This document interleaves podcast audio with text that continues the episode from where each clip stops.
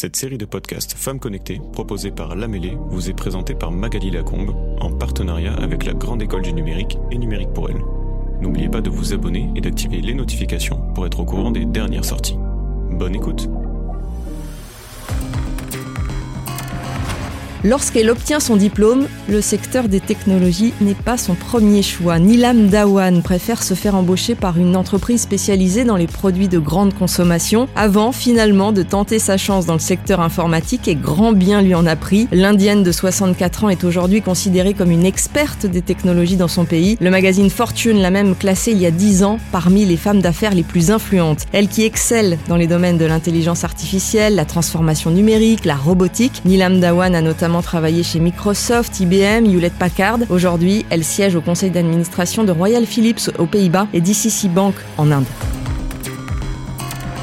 Bonjour Marianne Aber. Bonjour. Tu es toulousaine et tu fais de l'analyse de données. En anglais, on dit data scientist analyst. Dès le lycée, tu avais une seule certitude, ton amour des maths. Voilà, exactement. Je savais pas vraiment ce que je voulais faire plus tard, mais en tout cas, je savais que euh, j'aimais les maths et que je voulais continuer dans cette voie. C'est forcément un bon début qui t'a permis d'avoir un bac scientifique, avoir une double licence maths économie, mais toujours sans idée précise d'orientation. C'est facile ça pour savoir où tu allais? Non, pas du tout, parce que on a un peu les schémas classiques. Après le bac, moi, je savais qu'on m'avait parlé des prépas scientifiques, et en même temps, je savais que j'aimais pas du tout euh, tout ce qui était physique, chimie, euh, SVT. Donc euh, non, c'était pas évident parce que à part prof de maths, je voyais pas vraiment ce que je pouvais faire avec les maths. Donc tu as renoncé d'entrée hein, à l'hypothèse de, de la prépa parce que trop ardu, parce que les discours en éloignaient peut-être un peu trop les filles? Oui, je pense qu'il y avait un peu des deux, c'est que c'était une, une voix assez masculine. De toute façon, tout ce qui est scientifique le rapprochait surtout d'un métier masculin, surtout parce que c'était, je trouvais ça compliqué euh, de m'investir dans quelque chose où j'étais pas, où je ne connaissais pas les issues. Je préférais quelque chose de plus ouvert et de pouvoir suivre un programme qui me permettait d'avoir quand même mes hobbies à côté parce que je voulais pas me consacrer à 100% à des études euh, qui m'amèneraient peut-être à, à quelque chose qui me plairait pas à la fin. La prépa, c'est vrai que c'est assez exigeant. Tu dis que tout ce qui est scientifique, tu l'associais à un univers masculin. Pour autant,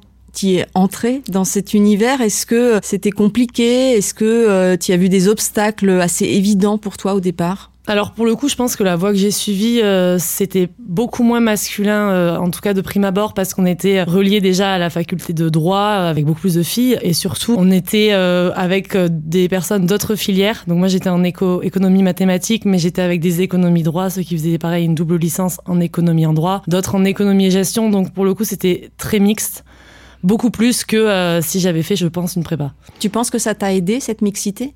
Oui, parce que j'avais l'impression d'être à ma place en fait. Je me sentais, j'avais pas l'impression de sortir du lot et de me dire il faut que je prouve deux fois plus parce que je suis une fille et qu'il y a que je suis entourée de, garçons. Donc c'est vrai que je pense que ça m'a aidé ouais, d'être dans un environnement confortable et où on se sent normal entre guillemets. T'as 26 ans, donc t'es entrée sur le marché de l'emploi il y a, y a, pas très longtemps. Aujourd'hui, tu euh, dis t'éclater à travailler pour une entreprise qui fait des études de marché pour tout un tas de clients, c'est ça? Oui, exactement. C'est quoi qui te procure euh, ce plaisir? Ben Justement, c'est la diversité euh, des missions que je peux avoir au quotidien parce que euh, voilà, je, la data, ça peut faire un peu peur. Et au final, on voit que moi, dans mon métier, c'est très opérationnel. Juste pour expliquer un peu, moi, je travaille donc dans les études de marché. On travaille principalement pour le domaine de la cosmétique et du jouet, donc déjà deux domaines très différents. Nous, on fournit des analyses à nos clients dans ces deux secteurs grâce aux données qu'on reçoit de la part des, des revendeurs. Ça parlera peut-être plus si je dis des mais ça peut être du Sephora, Galerie Lafayette, Marionneau, voilà, ce genre de, de magasin pour la cosmétique. On permet en fait aux équipes opérationnelles, marketing des, des grandes marques de cosmétiques de pouvoir analyser leur impact de, de publicité par exemple ou analyser la promotion qui se fait en magasin. Donc voilà, donc en fait des choses très concrètes au quotidien, en tout cas pour ces marques-là, qui aussi nous, euh, en tant que consommateurs, nous affectent parce que ben, on est soumis à la publicité tous les jours et sans s'en rendre compte, en fait, ça nous influence beaucoup sur nos choix. Et, et donc nous, je suis dans l'analyse de tout ça.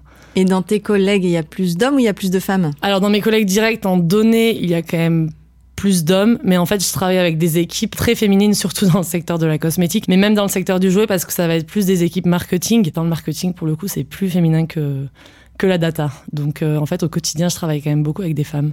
Qu'est-ce que tu pourrais dire à des lycéennes aujourd'hui qui seraient plutôt intéressées par faire le métier que tu viens de nous décrire, mais qui n'ont pas envie de se retrouver au milieu de majoritairement d'hommes? Bah, Je dirais que justement, c'est l'avantage en fait de nos métiers, en tout cas data scientist, c'est que c'est un domaine qui peut s'appliquer à vraiment beaucoup d'industries, même à toutes les industries, parce qu'il suffit juste d'avoir les méthodes de travail sur, euh, sur le domaine de la data, et après ça peut s'appliquer à, à domaines très différents, que ce soit beaucoup plus technique dans l'aéronautique, le spatial par exemple, ici à Toulouse, c'est vrai que c'est quand même pas mal de boulot là-dedans, mais euh, ça peut être dans d'autres domaines complètement différents, dans des entreprises de services, euh, des entreprises qui vendent tout et n'importe quoi. En fait, c'est vraiment applicable à plein de domaines. D'après tes premières observations, c'est quelque chose qui est en train de s'ouvrir? J'ai l'impression que oui, en tout cas que niveau formation déjà, euh, qu'il y a un nombre de formations qui grandit d'année en année. Avant, j'avais vraiment l'impression qu'il fallait suivre la voie classique, licence, master, pour pouvoir faire ça. Maintenant, il y a même des formations, il me semble, sur quelques mois, quelques semaines, pour pouvoir accéder à des métiers comme ça, parce qu'en fait, on se rend compte que en dehors de l'aspect maths, il y a quand même vraiment beaucoup l'aspect juste manipulation de données et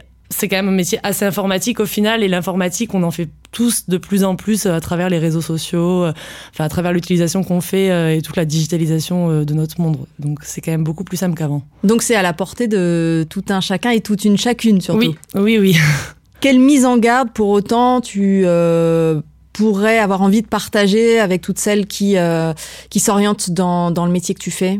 Je sais pas si j'aurais vraiment des mises en garde. Je pense que oui, il y a quand même le côté où euh, c'est un peu compliqué de s'imposer en tant que femme dans un monde d'hommes, mais le monde, le monde de la data devient de moins en moins masculin, donc c'est de plus en plus facile. Après voilà, il y a toujours les métiers un peu plus haut gradés qui sont quand même beaucoup plus accessibles pour les hommes. Ça, ça reste compliqué, je pense même dans tous les domaines et dans le domaine de la data aussi, parce que c'est quand même majoritairement à la base plus masculin. Le plafond de verre, il est effectivement un peu partout. Comment t'envisages la suite de ta carrière? Ben Moi, j'aimerais bien euh, déjà devenir euh, manager parce que voilà, euh, on m'a appris des choses et j'ai envie de pouvoir euh, continuer à apprendre déjà, mais aussi à, à former euh, des juniors, des personnes qui arrivent dans ce milieu et qui connaissent pas forcément comment ça marche. J'avais aussi donné quelques cours euh, dans mon école. Ça vraiment super sympa de former la génération future, même si bon, je considère encore quand même que je suis très junior et que j'ai beaucoup à apprendre moi aussi.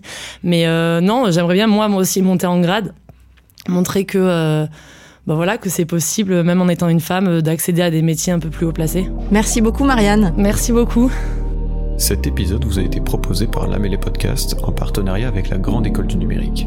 Retrouvez toutes nos actions en faveur de la mixité sur notre site numériquepourelle.fr.